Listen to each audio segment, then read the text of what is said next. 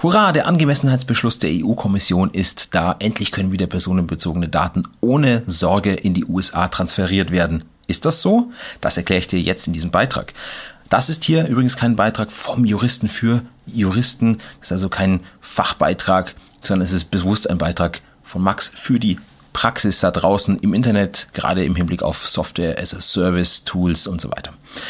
Also, was ist eigentlich das ganze Problem? Das Problem ist, neben der normalen Rechtsgrundlage, die du immer brauchst, um personenbezogene Daten zu verarbeiten, also nach Artikel 6 äh, DSGVO zum Beispiel das berechtigte Interesse oder die Einwilligung oder das Erfordernis für einen Vertragsschluss, brauchst du bei einem Transfer personenbezogener Daten in ein Drittland außerhalb der Europäischen Union eine besondere Rechtsgrundlage.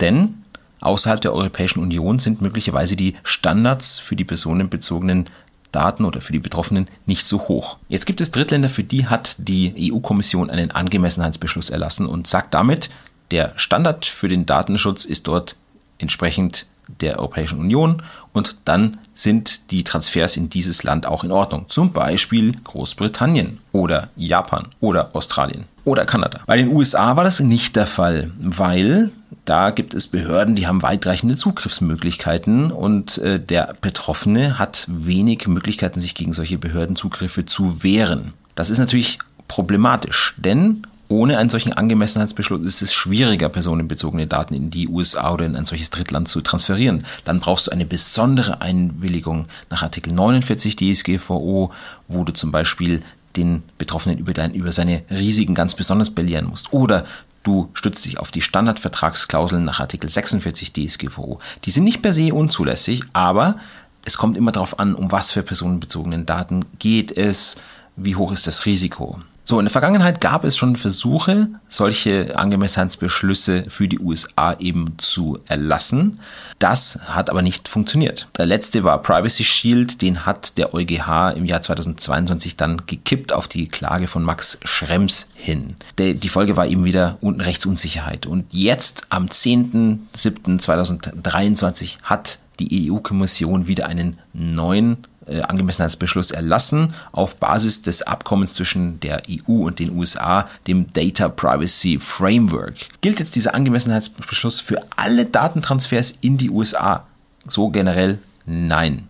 Denn es kommt immer darauf an, dass es ein bestimmtes US-Unternehmen sein muss, das zertifiziert ist zertifiziert unter diesem Data Privacy Framework. Es gibt eine aktuelle Liste, die verlinke ich dir in den Kommentaren. Da kannst du schauen, welches Unternehmen zertifiziert ist und welches nicht. Ich kann dir gleich sagen, die gängigen Unternehmen, die also immer wieder auftauchen, wie Microsoft, Google, Meta, aber auch Mailchimp, Klaviyo, Cloudflare, Webflow und so weiter, die stehen auf dieser Liste die sind zertifiziert, die waren schon früher nach Privacy Shield zertifiziert, sind es also jetzt wieder nach diesem neuen Data Privacy Framework. Das heißt, du darfst auf Basis dieses Angemessenheitsbeschlusses personenbezogene Daten in die USA übermitteln, wenn der Empfänger ein US-Unternehmen ist, das zertifiziert ist. Bei den anderen bleibt es dabei, dass du eine besondere Rechtsgrundlage brauchst, nämlich eine besondere Einwilligung, Standardvertragsklauseln oder eben das Erfordernis für einen Erf Vertragsschluss. Ähm, musst aber wirklich schauen, dass es nötig ist, personenbezogene Daten in die USA zu übermitteln, um einen Vertrag mit dem Betroffenen zu etablieren oder erfüllen zu können. Können wir jetzt endlich aufatmen? Das ist die ganz große Frage und die Antwort lautet Jein. Für die nächsten ein bis zwei Jahre ist das Ganze sicherlich sehr, sehr komfortabel, denn viele der großen US-Unternehmen werden künftig äh, zertifiziert sein und du kannst also wirklich rechtssicher Daten dorthin übermitteln. Das Ganze wird aber auf den Prüfstand gestellt. Max Strems hat schon angekündigt, diesen Angemessenheitsbeschluss wieder vor den EuGH zu ziehen und äh, durch den EuGH überprüfen zu lassen. Und es kann sein, dass der EuGH in ein bis zwei Jahren sagt, hm, mir ist das Datenschutzniveau in den USA immer noch nicht hoch genug. Die Zugriffsmöglichkeiten der Behörden sind immer noch weitreichend. Die Verteidigungsmöglichkeit des Einzelnen sind immer noch nicht genug. Und ich kippe das Ganze jetzt wieder. Und dann haben wir wieder die Situation, wie nachdem der EuGH Privacy Shield gekippt hat.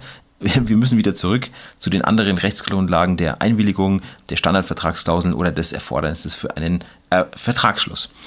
Also, für die nächsten ein bis zwei Jahre haben wir eine sehr komfortable Situation und dann müssen wir mal weiterschauen. Stell dich auf jeden Fall mal darauf ein und denke an den Worst Case, der vielleicht eintreten kann und überleg dir immer genau, Muss es denn ein Datentransfer in die USA wirklich sein oder gibt es vielleicht auch Tools in, in Europa, die ebenso gut das Ganze bewerkstelligen? Falls nicht, dann schau, dass der Anbieter des US-Tools äh, zertifiziert ist. Überleg dir aber trotzdem, was passiert, wenn diese Zertifizierung mal wegfällt, also wenn der Angemessenheitsbeschluss gekippt wird. Auf welche Rechtsgrundlage kann ich den Transfer dann stützen. Das war ein kurzer Abriss. Wenn du Fragen dazu hast oder Meinungen, schreib sie gerne in die Kommentare. Wenn du Hilfe brauchst oder Unterstützung bei der Implementierung, bei der Änderung von Datenschutzhinweisen oder der Auswahl von Tools, dann schreib mich gerne an. Auch meine Kontaktdaten findest du unten in den Show Notes.